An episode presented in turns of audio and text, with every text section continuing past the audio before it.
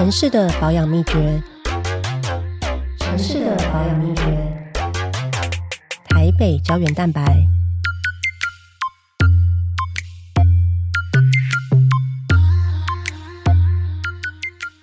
欢迎收听台北胶原蛋白，我是佩意。那今天这一集呢，我邀请到了一位是相当关注城市美学，然后过去呢，他在来万华也有很多这个相关设计的计划，所以呢，我今天特别邀请他来，就是想要跟他一起聊一聊关于台北，我们觉得台北到底是丑还是美，然后可以怎么样更美？所以现在要邀请的是我们工业设计协会理事长张汉宁。嗨，贝一好，各位听众朋友们，大家好，我是中华民国工业设计协会的理事长，我是张汉宁居民。我刚刚漏掉中华民国，我重新讲一遍，中华民国工业设计协会。没关系，我们也经常会忘掉。OK，这是全名。好，但是其实汉宁的斜杠还蛮多的。哎，对是最早你是做产品设计，对我最早是学产品设计，啊产品设计是类似家具吗？还是产品开发，呃，各式各样的生活上会用到的东西都会经过产品设计。但是你现在在参与的，因为你参与这几年也参与很多不同县市，有中央也有地方公部门相关的计划嘛，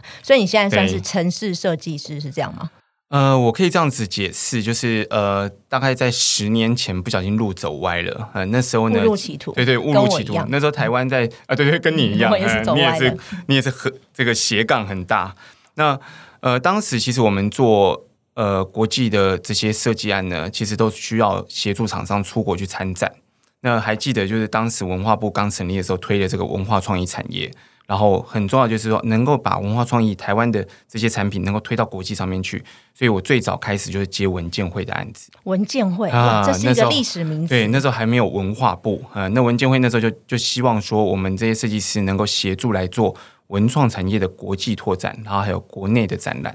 那所以就不小心就踏入了这个帮公部门策展的这个工作。就开始有跟公部门合作的经验。对，然后呢，后来呢，比如说，比方说去年嘛，是去年还是前年，嗯屏东灯会啊，哦然后高雄灯会啊，对汉宁都是主要的策展人嘛。对我从二零一九年开始就帮呃台湾灯会在屏东，呃那时候刚好是灯会的三十周年，然后就帮这个屏东的台湾灯会做了策展。呃，从二零一九在屏东，二零二零在台中，那二零二一后来因为疫情的关系没有办，啊、那台湾灯会停办。那二零二二今年在台湾灯会在高雄，啊、都是我来协助交通部观光局来做这种规划。对，所以你觉得设计一个产品哦，产品设计跟做一个跟城市哦景观或者是活动相关的这个设计，你觉得最大的不同是什么？呃，最大的不同就是我们从一个产品的设计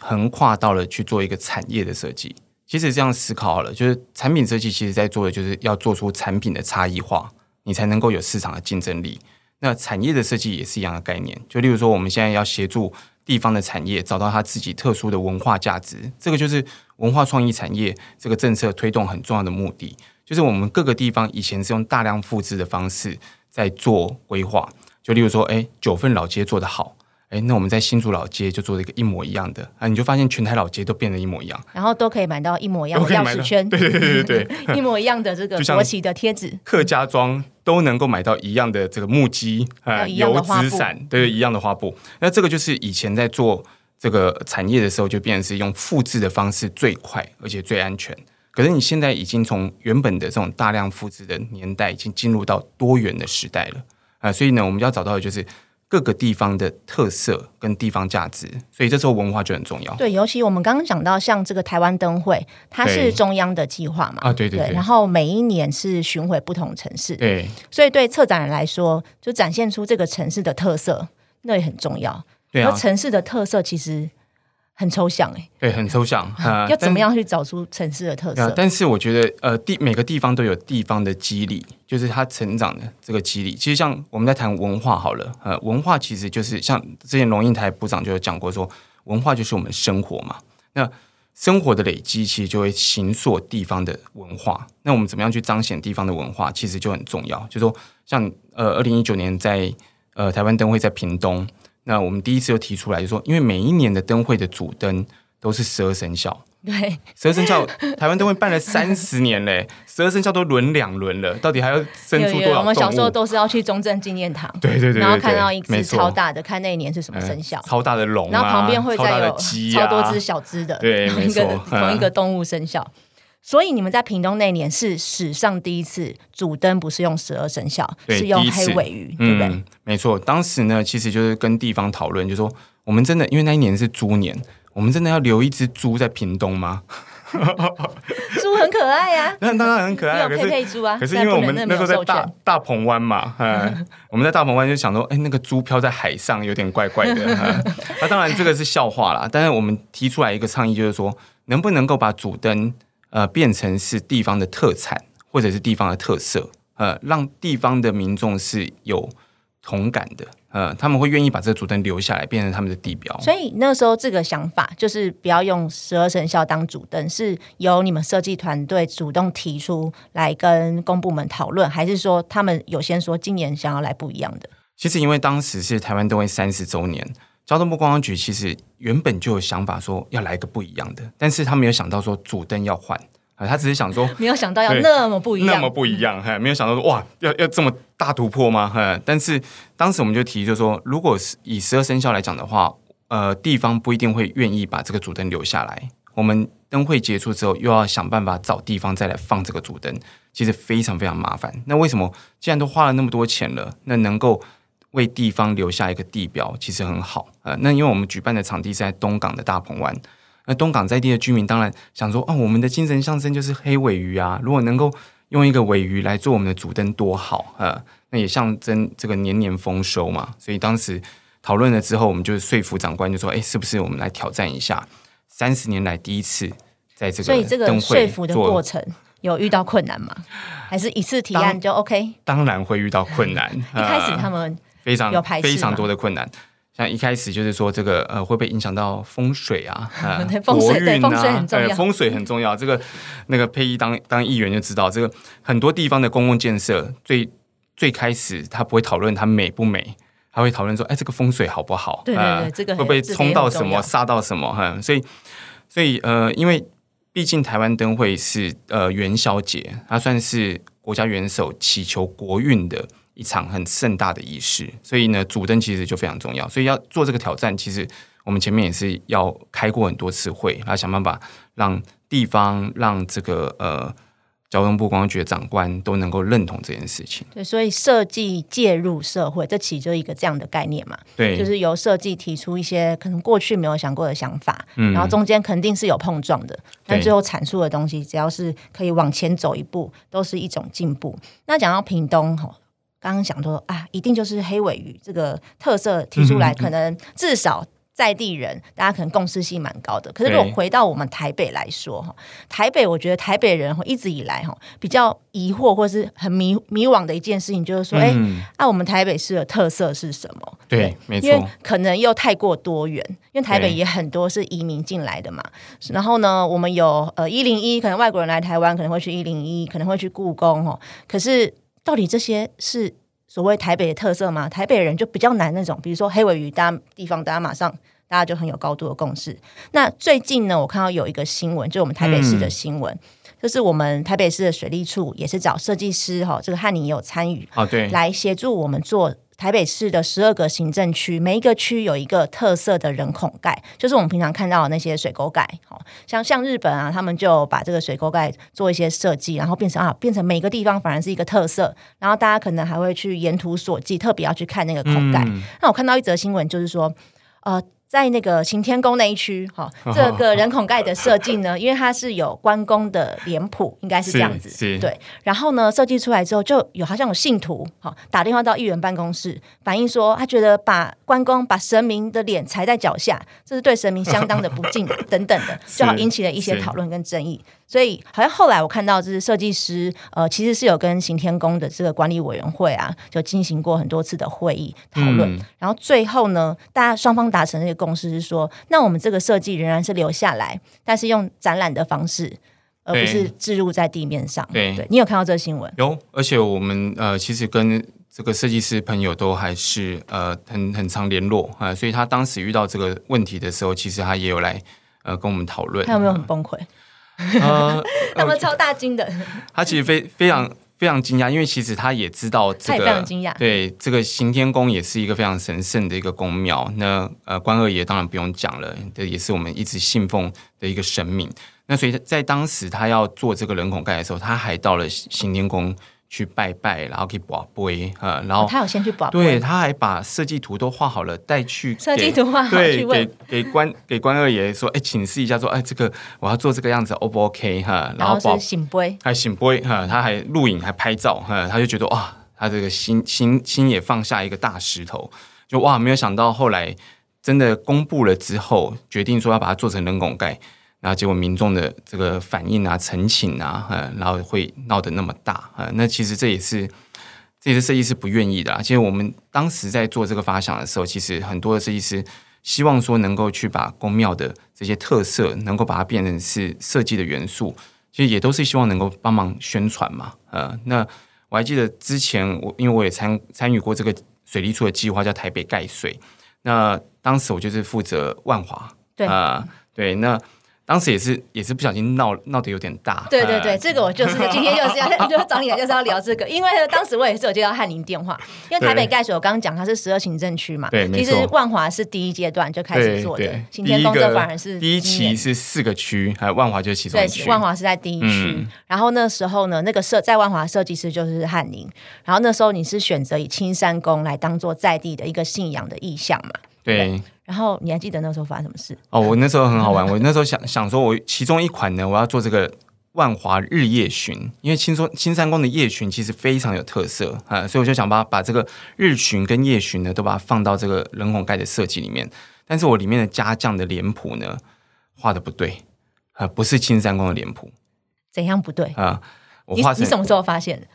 其实我是呃，我发表了之后，马上就有呃万华在地的文史工作者就已就有私讯跟我联他是络了。脸书看到，对，脸书看到呃，私讯我，他说：“哎、你这个脸谱不对哦，不是这个青山宫正确的脸谱。”不过好在当时呢，我们还没有真的开模下去做，还在设计图。对，还在设计图啊、所以我觉得这个先发表其实还有一个好好处，就是不用不只是跟神明请示啦，还赶快广征纳大家的意见啊、所以那时候其实呃，就马上就有民众就是知道说我的脸谱画错了，所以我们当时就请佩仪说，哎，能不能帮忙？我想说去拜会一下家将的这个团长，然后也去跟青山宫讨论，我们重新画过这个脸谱，然后再正式去开模制作。对，所以其实后来青山宫他们是对于这个设计，他们其实非常开心，对他因为因为他们觉得也是在发扬青山王祭这个祭典。对啊，而且我觉得透过沟通、透过讨论的过程，其实呃，青山宫本身还有像家将的这些家将团，他们其实也觉得他们一起参与了这一次的设计，所以我倒觉得说，有时候可能前期的沟通不只是跟神明沟通啦，就是可能跟在地的呃这些呃地方的人士一起共创，我觉得也蛮重要的。可坦白说，你那时候心里有没有很抖？对我那时候去，那时候佩仪说帮我约好了去家将团拜会团长，然后拜会青山宫主委的时候，我心里面都一直在想说，我的小指头会不会不保啊？其实其实还好，还好还好，对对，不过这也是人都很好因为像像可能你们现在设计师哈参与公部门的计划，然后很多就会进入到所谓的地方嘛。那因为地方其实就是很多不同的人，是。然后很多不同的相关系的参与的团体啊、行动者啊等等的。那其实就是我们平常我们在做政治也是会遇到这样的问题，因为同一个事情，不同的人都有不同的想法，然后或者说有些时候不是想法，是一种感觉。就是例如搞到准丢某这种、啊这种感觉，说你要拿嗯。我们的脸谱去做设计啊，怎么都没跟我们讲等等的，对，所以呢，呃，这也是我们设计介入社会之后呢，嗯不免的就会遇到公众之事，所以就像汉宁刚刚讲，我觉得反而是多一点的沟通，然后让大家更有参与感，其实事情会更顺利。对呀、其实设计某一种程度，它不只是呃，以前像我们在做产品，它就是消费者跟品牌之间的沟通啊、那现在其实我们如果说我们的呃客户是政府的话，其实我们就要协助我们的公部门来跟民众来做沟通。其实沟通是蛮重要的。对，讲到这个沟通跟城市的特色，我们刚刚讲说台北的特色到底是什么？哦，对，你现在有答案吗？我觉得台北其实事实上，呃，因为在各各个地方其实都有很明显的地方文化。那但是呢，我认为说台北它就是集台湾于大成。那对外国人来讲，他认识的台湾其实就是台北。呃，所以我觉得它应该是一个门户，就是说它对于整个呃国际的推广来讲的话，其实我觉得台北它就是一个对外的形象啊，就像我们去呃认识日本啊，那我们可能第一印象就是东京啊，那只是说它在各个地方它越来越生根之后，它我们对于日本的印象就会越多元。但是我们现在要去做呃国际的推广的话，其实我们就要知道让大家知道说啊，台北的形象是什么？台北其实上它就是。你在台北，你可以看到全台湾各地的缩影。那台北人当然会觉得说自己找不到自己的特点到在哪里，因为一下子你没办法举例出来啊。那但是我觉得台北应该要值得骄傲的事情，就是我们呃作为台湾的代表，那我们应该要更发展我们的多元特色。那另外一点是，像我们我这一次在规划明年呃台湾灯会即将回到台北，我就给他一个 slogan，就叫做“台北就是未来”。因为台北事实上作为首都，它有很多的政策跟建设都是台湾的第一。那甚至说，呃，台北其实引领了台湾各个其他的县市的跟进，很多的很多的这些呃福利政策啊，或者是像呃制定这些法法律，其实都是台北第一。所以我会觉得说，台北其实就是未来啊。所以应该台北人要值得骄傲，就是说我们找不到自己的定位，是因为我们冲在最前面。所以，我们我们是帮大家。在做定位，我们很难一下找出单一特色，是因为我们特色太多，对，我们特色太多，而且我们就是冲在最前面，所以我们就帮大家在摸索，嗯，所以我们很难说，哎，我一定是长成什么样？就是我们又有新的，然后又有旧的，嗯，然后呢，还有很多的移民，好，比方现在东南亚文化啊，然后香港文化啊，对，哦，等等的，在台北其实都有很多小的聚落，所以台北我们等于我们台北其实是一个台湾的窗口嘛。你说，当这个国际社会要看到台湾的时候，他第一个会看到台北，然后透过台北，还可以看到台湾很多不同地方的缩影。但我觉得很重要一个是城市里面的认同感，就是台北人，我们怎么样，大家共同有一个认同感。所以呢，最近台北市政府准备八月底要举办一个城市博览会。哦，对，我记得好像在八月二十六，对，八月二十六要开始。然后大家如果最近在路上有看到，应该都会看到有一张。蓝蓝黄黄 等等很多颜色 聚集在一起，你要走，你要走得很近才会看得清楚那个字。对对对，好，反正总之呢，它就是在很多地方都有海报。然后我们有一些，比如说我们市政府自己的一些电箱啊，然后那个比如说公共家具、对交交通对街道家具、车站。对，哦，真的贴到贴的大家应该有，大家应该有看到，就会发现这个市府的宣传的管道有多么的多。但是呢，因为我在这会期我在教育文化委员会嘛，其实我才刚咨询完这个问题，我就问观察局，我说，因为目前哈，我们看到城市博览会的宣传就是只有一张海报。嗯，然后跟一句话、一个标语，嗯，但是透过这张海报，我们其实无从去想象这个城市博览会到底是要展什么。因为照理说应该是内容，对不对？你在做行销宣传的时候，你应该是应该先有内容，然后用通路去把它打出来。但是现在我们这个各种通路出来就是一张海报，然后看不出来里面到底是要展什么东西。只公布了主视觉，但是你看不到它背后到底这个。展览，因为毕竟它它讲它是定义为城市博览会嘛，那博览会其实它很重要，就是说你的精神、你的主轴到底你要跟市民讲什么东西，就一样也是沟通。嗯，对，我觉得精神跟内容，然后怎么样让台北人哈进来看了这个展之后，大家觉得说啊，对，这就是我们台北，对，大家会有一种城市的光荣感，对，然后从而有一种认同感。我觉得这是最重要的事情。然后呢，所以呢，其实我要跟他讲一下，就是。我在看这个城市博览会，因为呢，其实这一题在议会里面吵半天呐，吵蛮久。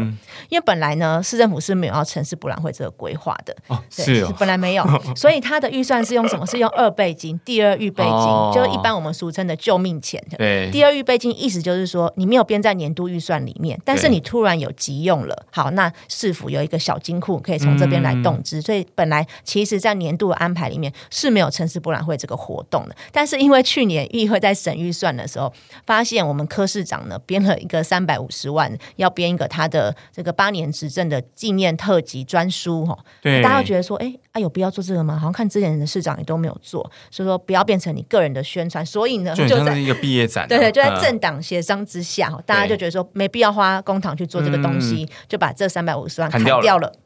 结果砍掉之后呢，过两个月发生什么事呢？就市政府马上动用第二预备金六千万，两千万先做前期规划，就说没关系，没有输，那我们要办一个展，所以要该给你办一个更大的。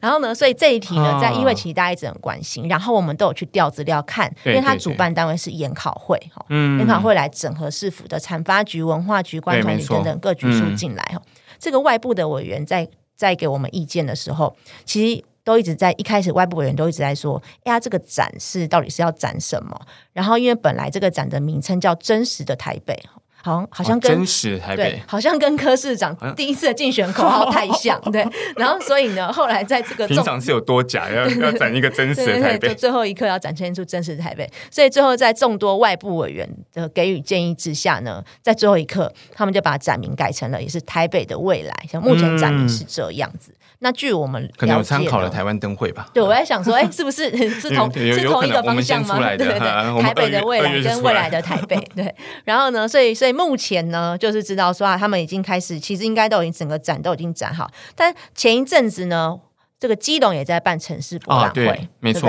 然后汉宁是不是有负责测一个展区？对我负责，因为基隆的城市博览会已经蛮特别的，那也是右昌市长当时呃。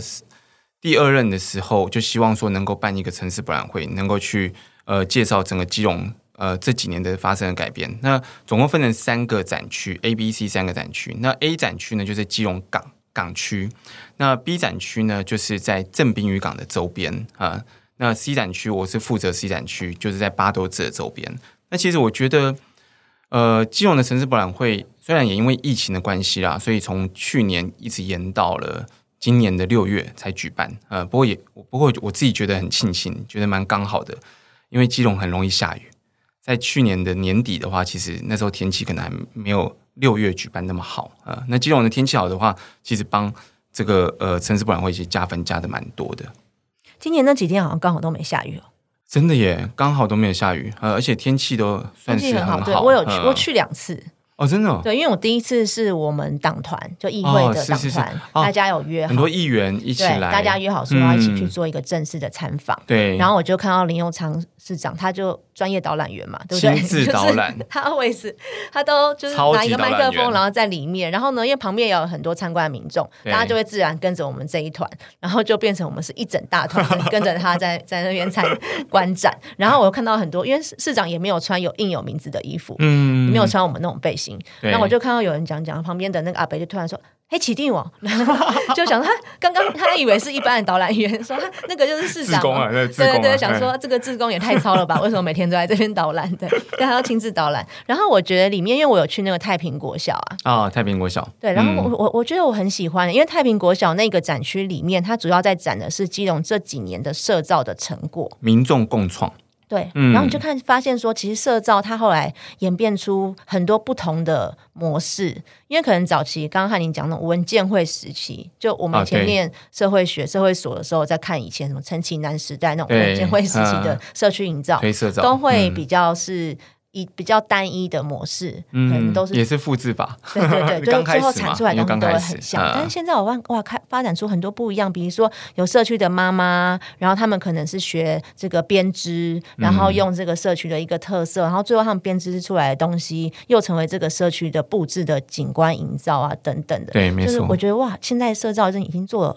很多很棒。然后我觉得基隆城市博物馆这次啊，嗯，最有感的是我是不是？在地的很多团体其实都有参与之中，就不是说那种丢给一个好像公关公司，然后就把它策展完，然后但是其实地方实际在参与的这些社区啊等等，其实没有什么参与感。对啊，其实我觉得基隆呃这一次的城市博览会呃有几个核心价值，我觉得控抓的很好。呃，第一个就是它有很多的地方参与，呃，那包括像是刚才提到在 A 展区，就是在市区这边，它就是等于说在港口的周边的。这些团体那都一起来做参与，包括在海面上面的呃港务公司啊，然后这些呃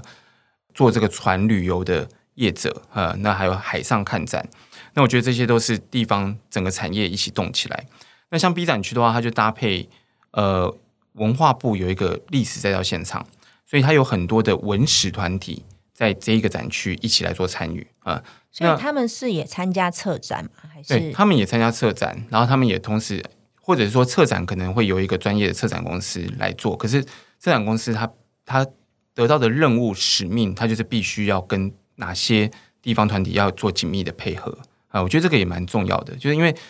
在呃整个城市的发展过程，包括从可能这四年来或者这八年来，其实它的变化事实上是有很多的市民一起来共同打造的。那所以这个过程当中，你不是只有一个中间跳进来的一个策展公司或者公关公司，它能够去执行的事情，因为他可能不晓得这中间到底发生哪些事情。那这时候公务人员的呃介入就非常重要。我觉得公务人员要有有那个心思，要能够一起帮他们盘点，说到底这几年有哪些的地方团体一起参与了这些事情，然后帮他们加进去，在一起呃成为是一个策展团队。那像我们 C 展区就是啊海洋，就搭配海科馆呃，那所以呃这一区呢在谈的就是基隆的海洋政策。那基隆海洋政策其实很多就是包括像教育部的海科馆，它也有参与，然后像地方的国立海洋大学，呃，那有很多的 USR 也有参与其中。那地方的这些社区的团体，那也都在一起来共创。那所以我觉得，呃，城市博览会在基隆的这一次很好的做法是，他把场地不是拉到一个主展馆，而是让场地呢直接拉到它的正机的所在地。啊，所以他把它横跨到 A、B、C 三个展区，大家都说哇，一天逛不完啊，要要很久，呃，要要花两天才才看得完，要走很长啊。但是我觉得他看完展之后，你一出来，他就马上看到你，那让你看到他的成果就是长这个样子，是实际看到成果，不是图纸上面的或者是影片上面的。嗯，那我觉得这个展示的方式，可能在台北的这一次的城市博览会就是比较难达到啊，因为我们等于是把。各个政绩可能把它浓缩起来，打包到一个展馆里面去。对，因为台北这次就办在花博啦，这个等于是在一个园区内，室内空间，所以你可能就要仰赖策展的技术，对，来去呈现那个内容。对，对。但我会觉得比较可惜的是，我觉得在地的这个团体啊，或是你主要讲的这个政策，一定是有相关参与的团体嘛，嗯，一起参与进来，我觉得蛮重要的。对，它不会变成说只是一个展板单方面资讯的布达，尤其是市民的共荣感。呃，就是这些市民，他们可能他会觉得说，他在展览里面，他是成为展览的一部分。所以，像我们呃各个展区有很多的志工，都是地方团体，而且他们可能就是像你刚才看到太平国小，可能在那边导览的志工，就是曾经参与过太平国小，从他小朋友在这边念书，到剩下八个学生，然后被废校，废校之后。这个市府又开始重新改造这个地方，变成是一个呃地区的共创的一个场域，然后最后变成是太平的这个青鸟的书店进驻，然后变成是观光景点。他们可能完全在地的居民参与了这个历程，他会成为是展览的其中的一部分，他亲眼见证了这个城市的改变，所以他会看了这个展览之后，他会很有光荣感啊。那我觉得这个很重要，就是市民参与，如果说没有办法在城市博览会里面被倡议出来，那其实大家会。觉得它只是一个展览，市民可能完全就对这个展览无感。对，像看你是参与基隆这几年也蛮多计划，对不对？文化的，然后或是观光的，对观光的、再造的等等的。其中我们是不是有在做一个？其实台北是有在做。这几年我觉得台湾就很需要，就是说怎么样去辅导比较传统的产业。好，然后让它可以有一个可以融入我们现在新的形态的行销方式也好啊，品牌概念也好，怎么样它可以？但是它它本质还是要存在。我们不是要把它整个砍掉重练，是保有它的本质，然后本来的精华，但一个新的面貌去对接。是不是你这几年也参与蛮多这种产业的再造？对，因为呃，在基隆这边，就是文化局他们有在推一个基隆好物的计划，那刚好就是基隆好物到今年已经第八年了。呃，那呃，我我参与的时间大概有七年啊，参与这个计划，帮他们来执行这一个计划的推动。那其实呃，他是文化部的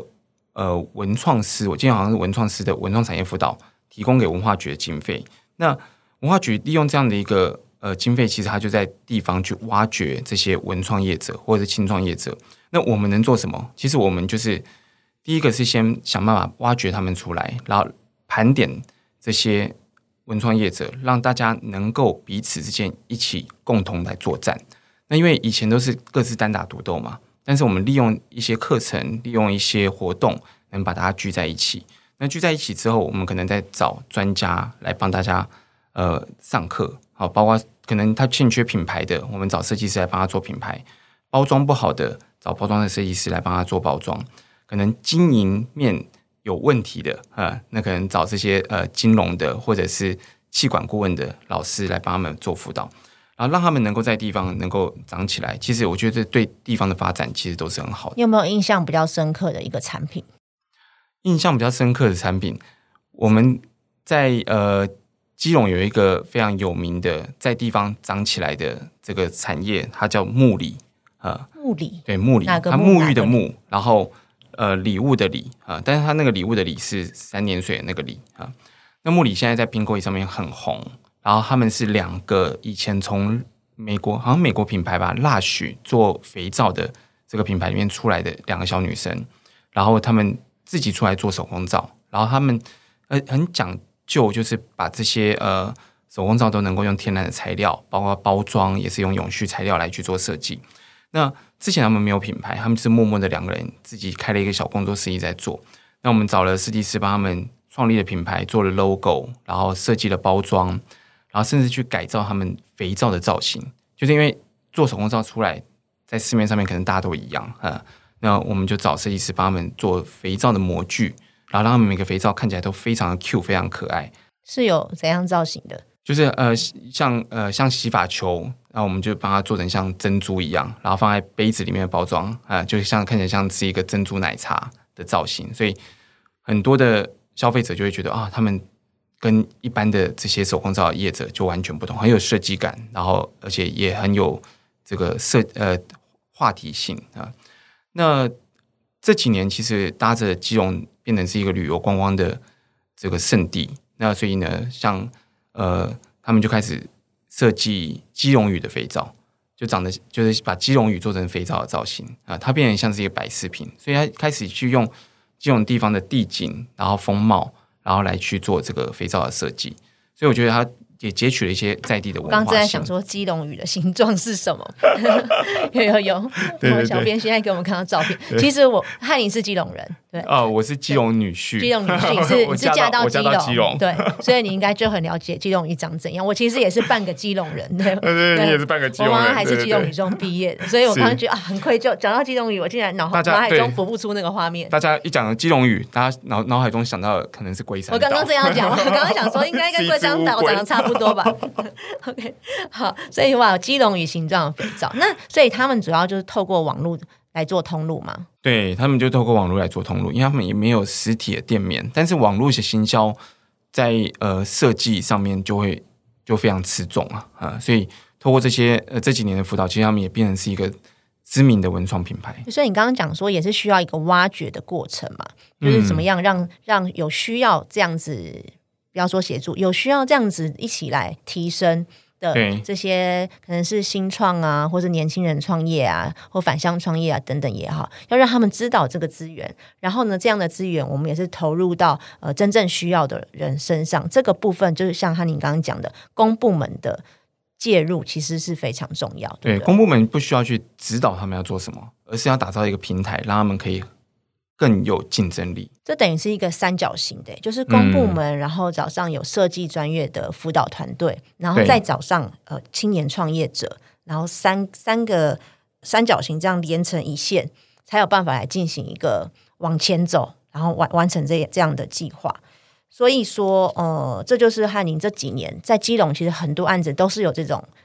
等你们跟公部门一起，然后再找到民间的单位一起来做这样子的方式嘛？对，没错。其实这个过程其实也是呃非常艰辛，因为基隆其实呃在呃之前事实上还没有那么多的青年会愿意留下来这边创业，因为他的可能大大环境并不是那么的好啊。那你你如果是妈妈是基隆人，应该就会常常听到，就是很多的基隆的家长呃是鼓励小朋友要。好好念书，好好用功，将来要去台北，对不对？哈，就是鼓励他们离开这个地方哈。但是我觉得，呃，我们在做这样的工作，其实很重要，就是让地方的民众是有对在地是认同的。嗯，因为我自己小孩现在也住在基隆嘛，所以我也很希望说，我长呃他长大以后，我就说你要好好用功，好好念书，你能够留在基隆，呃，不是鼓励他离开这个地方啊。所以我觉得。如果说能够在我们每一次的跟政府一起合作打造的这些计划当中，都让地方的居民是对自己的故乡是有认同感的，那一定会有更多的年轻人，他不只是返乡，他是愿意留在家乡。对，这不过呢，这就比较不像我们一般传统讲这种甲方对乙方这一种哦合作模式，对不对？它其实需要双方蛮多的信任，然后呢，这个沟通的成本，一开始我相信一开始也是，因为有一些有一些呢跟政府部门合作的这个团队，可能他们最后都觉得天哪，好悲剧哦、超难搞 然后呢的，，然后最后觉得很悲剧又很崩溃，然后呢，他就觉得说啊。就本来是想来打破这个华国美学，说啊，一般都对认为说公部门美学就是华国美学，然后最后呢，呃，本来雄心壮志，觉得我们可以提出一些新的东西，就最后可能还是被大改图啊什么等等，后来都融入其中，对对对对，然后就会很爆炸。被同化。对，所以我是想问汉宁说，你们有没有遇过这样的经验？然后跟你，你觉得公部门真的以前就是华国美学吗？呃，我觉得可能上一代可能还会有这种情况，但是也必须讲，现在的公务人员也都越来越年轻了。甚至可能比你年轻。对，现在大部分都比我年轻了，呃，因为我们越来越资深了。那所以很多的呃公务人员，我觉得他们不是没有新改变，他们受局限在一个行政框架之下，呃，那这个行政框架是什么？就是我们呃防弊大于心力，呃，所以他只要延续以前的做法，越保守，他就越安全。因为你们在执行方遇到可能很多是科长或是股长这个承办人这个层级，对不对？是，对，所以他们可能本人是其实是很乐于接受，但是很担心说，很担对心说我这个稿交上去，揣摩上长官会不会？对对对，揣摩上意想说，哎，长官会不会觉得这太挑战？所以我，啊，我干脆就保守一点好了。所以有时候我们在执行政府计划的时候，我觉得有某种程度，我们可能要陪着这些不管是科长或者是基层的承办人员，我们一起来跟长官来沟通。呃，他们他们的身份可能比较难去沟通，呃，他们必须要服从。那但是我觉得我们外部的业者可能可以尝试来协助他们一起来做一些跟长官来做一些挑战。但是我觉得长有一些有还是很多长官也愿意接受挑战的啦，只是只是他们没有那个比较没有那个概念啊。所以会不会是因为你已经算是比较资深嘛，有一点年纪了啊对 对对对所以呢比较善于沟通嘛，呃，比较善于可以跟长官聊天，因为年呃纪可能跟长官差不多。对对对对对。那你有没有什么这个你觉得跟公部门沟通的秘诀或是诀窍？你觉得怎么样是比较可以打开心胸，然后让他们不至于那么害怕？对呃，我觉得找合适的行政流程来跟着他们一起来做改变，体制上的改变，我觉得这是很重要的。就是如果说像一般的呃设计师或者是承接公部门的公司，他们不了解政府的行政流程，他们可能就会很难去协助公家机关做这个事情。但是我们可能会想办法，就是说，哎，呃，可能做了这个调整跟改变，我们又符合公家机关的行政流程，那他们就可以愿意说，哎，那我们来尝试一下好了。那只要尝试一有结果，就是有又有好的这个呃回馈，那我觉得他们就有潜力可循。那后面的公务人员就会勇敢的说，哎，那我们来尝试，那个我们可以要要勇于这个做一些改变的事情。对，然后其实因为如果东西做得好出来，然后媒体有报道啊，然后其实民众舆论的反应也都是很好，反而是可以给他们鼓励。是啊，像人孔盖，我觉得就是一个很好的案案例啊。就是人孔盖，呃，一开始大家可能还会很担心说一，开始刚才我讲讲，因为这个案子我也一直有关 系，对，因为水利处，因为我之前也带过公务委员会嘛，就是他是我们公务部门的，我就看他们一开始好像有点嘎嘎，然后呢就说试说先来我们先来试办试办四区，然后因为你知道在议会那所有的议员都觉得说，哎呀试办为什么是试办那四区，为什么不试办我们这一区呢？大家觉得说干嘛要只试办四区？嗯那就一次一起规划不是很好嘛？所以我在想，他们一开始 Colin 嘛，给他给他想说做下去，先来看定会很害先试个水温，呃，而且一开始数量也很少，例如说啊，一个区我们就弄个几个就好了，啊、他也不敢不敢多用，呃，对，那时候我记得在万华，因为他们一开始好像跟我说，我看到那个计划的时候，我是非常的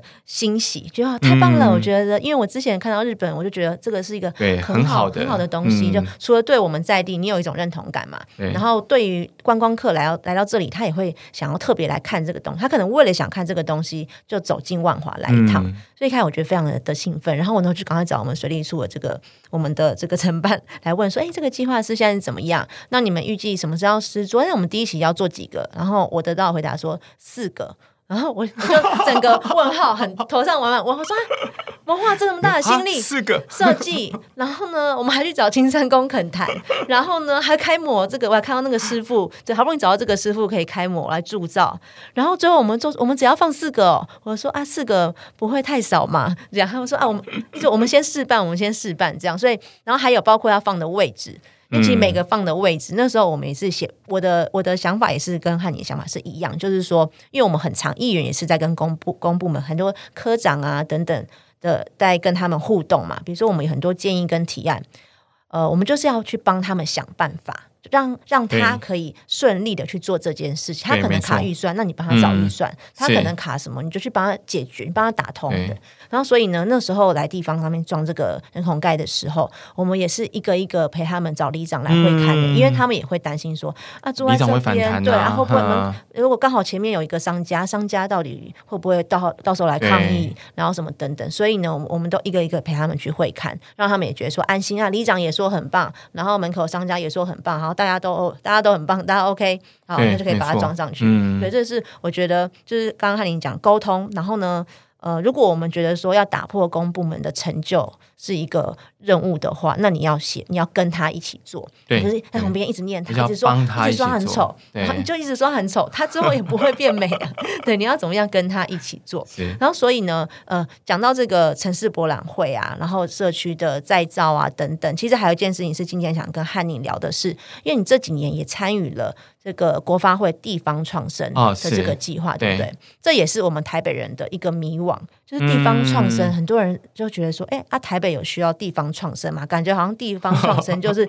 偏乡，好，然后呢，乡村，好，乡野地区才会需要这样的创生。对对，这个我其实呃很早之前也有跟佩仪聊到这个问题了，呃，就当时呃国发会最早在还没有呃二零一九年才开始正式呃启动地方创生元年嘛，把它列为是国家发展的重要的政策。那但是在二零一六、二一七、一八这几年呢，其实工业设计协会就开始协助国发会拟定这个地方创生的示范案，呃，就开始在各个全台的各个地方开始做三十几件的这个示范案。那其实，在做示范案的时候，就发现有一个问题，因为当时提出了一个口号叫“首都减压”啊，所以首都减压就觉得说，哎，那是不是不干台北的事情啊？因为台北台北就台北就是要被减压嘛，哎，那就是说台北人太多了，然后让很多人希望他们可以返乡，他们回嗯去可以分散，对是因为这样我们才人口减少，然后少到要少一个副市长嘛？少掉了 应该不是，应该不是。所以，所以等于是说，我我觉得说，在这个呃首都减压的这个口号呢，其实后来就就我们就觉得建议应该拿掉啊、呃因为事实上各个地方都应该要有地方创生的概念，就算是台北也有台属于台北市的偏向嘛。你觉得如果要用一句话来解释地方创生的话，应该要怎么说明？对，我觉得应该是讲说要找到地方的特色跟价值，然后如何让这个地方的特色跟价值能够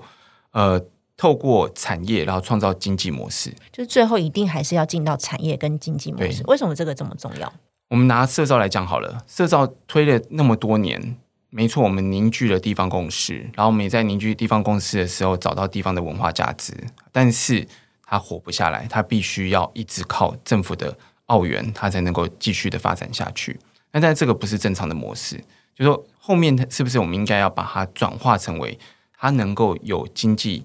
价值，然后它能够呃自己能够想办法找到一个营运模式能够活下来，它这样的事情才能够变成是永续的一个常态。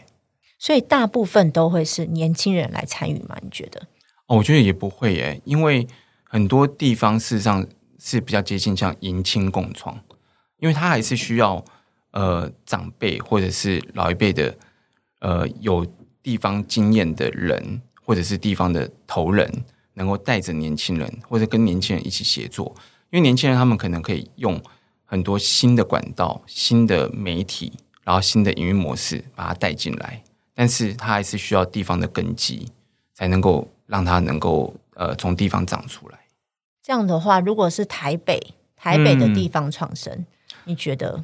台北应该发展什么产业？因为以前我们在看地方创生的时候，有特别限呃限定呃，好像全台有一百多个乡镇是属于偏乡嘛，啊，那那个是我们从国家发展政策整个台湾来看啊、但是我们如果从从台北来看的话，台台北也会有需要它去均衡的地方啊、呃例如说我们哪边的人口密度比较少呃，那还有我们哪些地方还可以再去发展？例如说北市府现在一直在推，希望说能够去做官渡啊、能够去做呃猫空啊、呃那其实这些地方，我觉得都它都还是可以再去发展地方特色一个很重要的场域，因为有一些地方已经开发过度了，那反而是我们要找到新的地方，然后再去重新再去做生活。那你觉得是政府应该是那个主动发起者吗？还是应该是由下而上的？是地方上面先有这个行动者，政府再来嫁接？你觉得应该是什么样的方式？呃，地方一定要有发起的人，呃，地方一定也要有热情，能够愿意说，哎、我这边要变得不一样。那刚才我就刚才我我我也有讲到，就是说，呃，政府其实应该要不是作为一个指导者，政府应该是打造这个平台，让你能够更好啊、所以政府应该要嫁接的是说，我要去把这个平台做好，然后让你们在这边可以发展的更好。那但是，呃，要从这个地方长起来，还是要地方的这些团队来做，就是一个陪伴者，嗯。我陪你的概念，对，对不对？马上马上下了一个地方创生，我陪你。呃。对啊，因为其实我在万华有很多好朋友，然后他们有的是比如说做这个文化导览团队啊，然后有的是开咖啡厅啊，然后有人是做社区报啊，是啊。然后有人是办呃地社区的美术课啊等等的，就是他们对于地方创生其实都有很大的憧憬，因为看哇其他各县市，然后现在每年都有办成果展嘛，对有时候做的很棒。然后，但是因为我们台北市，我们目前我们市政府都还没有去参与过，还没有去提案过这个地方创生的计划，所以哦我觉得这是比较可惜的。嗯因为台北市毕竟我们预算多、资源多，它可能很多，比方说它就是用产发局一个计划下来，或是观传局一个计划下来，或是文化局一个计划下来，但它会它就会缺少了你从整个我们刚刚讲的是你是有价值的文化的，然后最后但是最后必须要有一个产业经济模式，这一整个连串的这个导流没有办法这么的浓缩，嗯就会变成说好像都是单点单点在做，比较可惜一点。对，这其实蛮可惜的，而且。你看，地方创生总会其实，在台北市啊，他在台北市，对对对，完全大家各。县市都是要来台北市开会面试，然后跟委员讨论嘛。是啊那我们台北市还没有提出第一案，就是觉得比较可惜的地方。其实应该来想办法让台北市的呃几个地方团队能够来去试着，也是当做是一个示范来做嘛，嗯，对，应该是可以。现在有了，嗯。现在有的是青年工作站，啊，我觉得那个应该就是往这个嗯。方向去，就是让他们知道说，先让这些开始有这些想法的年轻的行动者，可以先存活下来，嗯。然后先自我培力，然后可能找到更多的伙伴，然后之后在这个地方，毕竟你要形成一个产业，它可能需要更多的参与者，大家一起进来。这是我我自己对台北市蛮大的期待啊。对，非常期待，对，不过我们可能还是先看一下我们的城市博览会，好、呃 最后展出。对，也非常期待它最后会展成一个什么样子。